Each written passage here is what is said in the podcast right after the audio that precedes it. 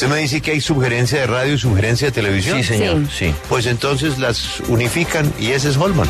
Mm. Y nos ahorramos una sugerencia, ¿no? Pero digamos, Pues hay que ver si eso pasa. la lectura política de esto ya, digamos, No, más clara es no, no. imposible. Lo Sacaron... menos, lo menos importante Sí, es, es lo de es el puesto. Lo importante es que le limpiaron el camino no, pero es que al hagamos, Bolívar. hagamos Pero- memoria. pero, Sacaron a Guillermo Alfonso Jaramillo al nombrarlo ministro de Salud. Sacaron a Roy Barreras nombrándolo embajador en Londres. Y ahora sacan a Holman Morris eh, nombrándolo en la subgerencia de RTBC. Así que ya solo falta el anuncio oficial de Gustavo Bolívar para que este quede como ungido eh, candidato a la alcaldía de Bogotá del Sí, Pacto le Histórico. despejaron el camino. Y así van juntos todos los partidos del pacto. Mm. El- el- nuestro taxista progresista, Sí. todo el progresismo completo.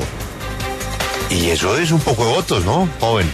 Eso fueron más de dos millones de votos, ¿no? La vez pasada en Bogotá, ¿no? Sí, exactamente, pues se vuelve el candidato a vencer al menos en la primera vuelta, porque recordemos, Julio, para todos los análisis políticos, que esta va a ser la primera campaña a la alcaldía de Bogotá, la primera elección a dos vueltas. Así que en la segunda vuelta, quien no obtenga pues la mayoría de los votos tendrá que empezar a sumar alianzas y apoyos para ganar la alcaldía. Pero Lucas, eso quiere decir entonces que para la primera vuelta llegan todos. O sea, Sí. el Centro Democrático sugiere una encuesta. No, no, no, la encuesta es la primera vuelta. Y en la segunda vuelta Eh, se unirán alrededor del que gane la primera, del, del lado de allá. Sí, hay quienes quieren empezar a depurar desde ya ese, ese partidor haciendo encuestas, Lógico, haciendo unas encuestas gente. para tener, para tener, digamos, candidatos fuertes. Porque es que un candidato que saque muy poquito en la primera vuelta, pues termina desinflando a sus, No, a sus y- votantes. ¿Y qué tal que con eso, con esos 20 candidatos lo que hagan es que Bolívar les gane en primera vuelta? Sí, ¿no? Sí, por eso. Y por eso la importancia, digamos, de esas encuestas que están sugiriendo distintos sectores políticos, porque la posibilidad de una consulta ya quedó absolutamente cerrada porque se acabaron los tiempos. No, no. Eh, eso, gasta- gastadera de plata. eso lo estaban pidiendo algunos partidos, así que ahora queda abierta la posibilidad, por ejemplo, o de una eh, encuesta o eh, de otro mecanismo como el consenso. Y es que todos se muerden entre todos, ¿no? No, O sea, el, el votante de Galán puede ser el votante de Lara, ¿no? Sí.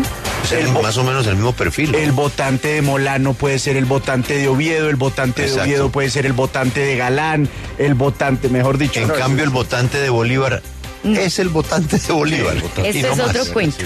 Sí, señor. Allá quedó solito. Allá quedó absolutamente solo. Así es de que le toca acelerar lo de los libretos de RCN porque se le acabó la guachafita. Sí, sí, se le acabó la guachafita porque tiene que empezar ya.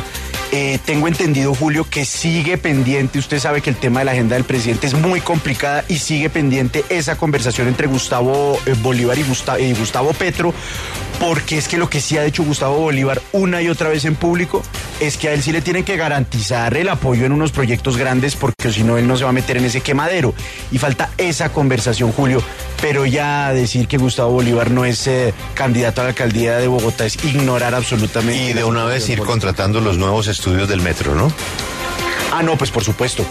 No, pues por supuesto, porque esto sí es. Y Claudia que vaya parando la que vaya parando la obra porque E interesante ver qué va a pasar con la alcaldesa Claudia López y su grupo político, porque el Partido Verde no tiene candidato. Ese grupo ha tenido una relación bien tensa con Gustavo Bolívar. Entonces, ¿a quién va a terminar apoyando ese grupo político? bueno, tendrá un candidato para la primera vuelta. No estoy tan seguro, Julio, porque lo de lo de Carlos Amaya, primero usted sabe que para poner de acuerdo al Partido Verde, pues hace falta un esfuerzo poderoso, porque hay dos facciones, una más cercana a Gustavo Petro y una más cercana a la alcaldesa de Bogotá. Entonces, solamente solucionar ese problemita para unir al Partido Verde en torno a un candidato es muy difícil. Intentó el grupo político de la alcaldesa Claudia López con el tema de Luis Ernesto Gómez. Luis Ernesto Gómez dijo que no quería ser candidato. Intentaron con la posibilidad del exgobernador de Boyacá, Carlos Amaya, y esa posibilidad se ha ido desinflando poco a poco. Entonces ya las posibilidades empiezan a acabarse y ya estamos a la vuelta de la esquina de la elección.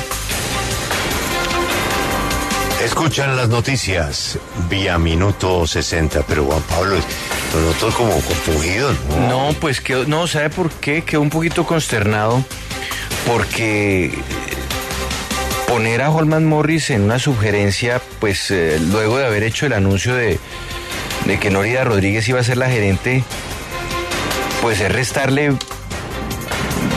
control a la gerencia.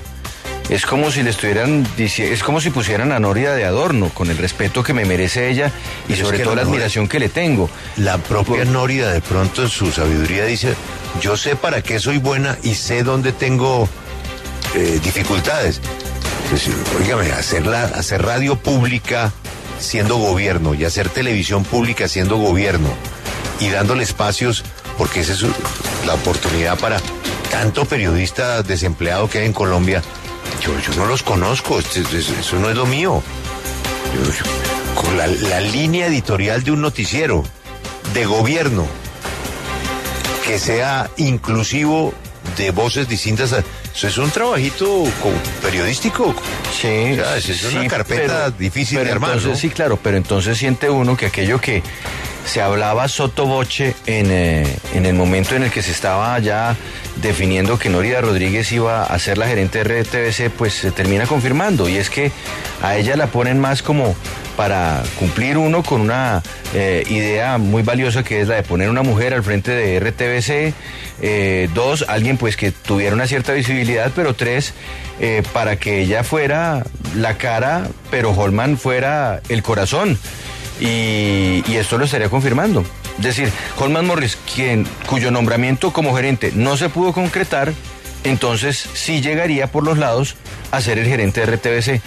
Porque quieras o no, el tema editorial y de contenidos y demás, pues es eh, la pepa de eh, hoy no, día no, el, ustedes no van a convencer a, a Juan Pablo Calvás, que es especializado. No, no, no, es que le dimos en el alma, el Alberto. Es que eso, está, eso hace no le parte gasten tiempo. ADN.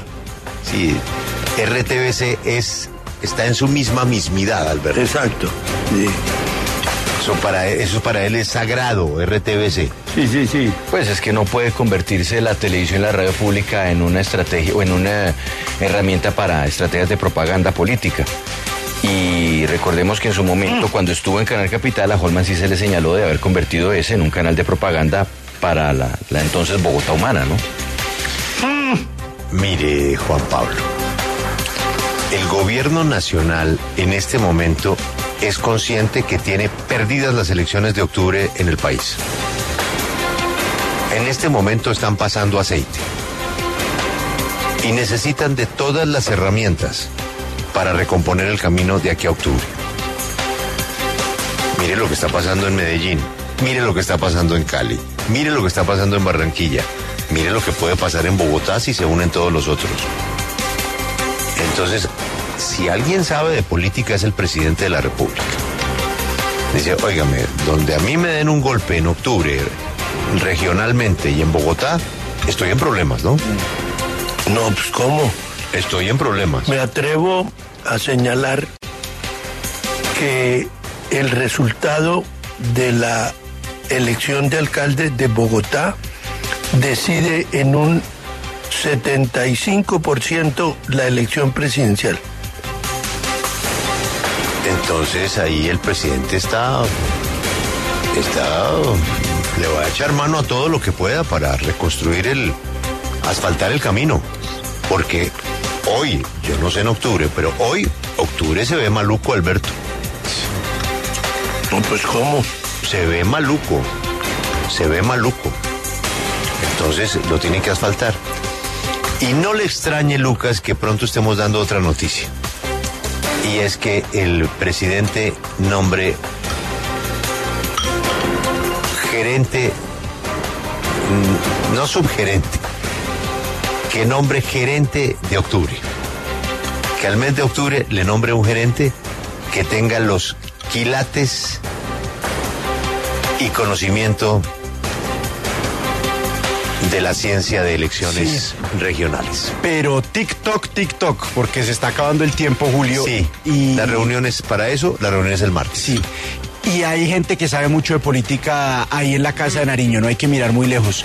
No, mire, no, no. Mire, por ejemplo, el tema de Carlos Ramón González, mire el tema de Luis Fernando Velasco, ahí hay gente que, que sabe de elecciones. Pero Julio, ojo porque lo de Gustavo Bolívar es un arma de doble filo, porque sin duda es el candidato más fuerte del pacto histórico, pero al mismo tiempo es el candidato que más resistencias genera a la hora de hacer alianzas políticas. Y a dos vueltas las alianzas políticas son clave.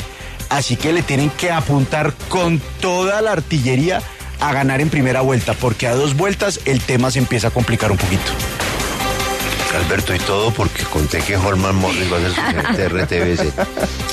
Entonces no se les puede contar nada, Alberto. No, es que es Unos pica dramas y y una se vaina. extiende, es eh, su expresión. No, el, el problema es Juan Pablo. No, Juan Pablo está... No, no, no, no, el problema no es Juan Pablo, el problema es, que los que medios perdió- públicos Juan Pablo que perdió la en- sonrisa. En democracias que se precien de ser democracias no pueden convertirse en medios de propaganda para los gobiernos. Los medios públicos Claro. son del Estado, es decir, son de todos los colombianos. Y entiéndase ahí de la oposición y del gobierno, pero y de los que les gusta y de los que no les gusta, no pueden convertirse en medios de propaganda. Eso va en contravía de los principios democráticos de los medios públicos. Ahora, si ya de frente van a acabar con ese concepto y convertirlo en medios de propaganda, pues ojalá lo digan. Pero sería muy triste porque el esfuerzo para tratar de mantener una independencia desde RTBC en los últimos dos gobiernos o tres gobiernos ha sido grande. No lo van a decir.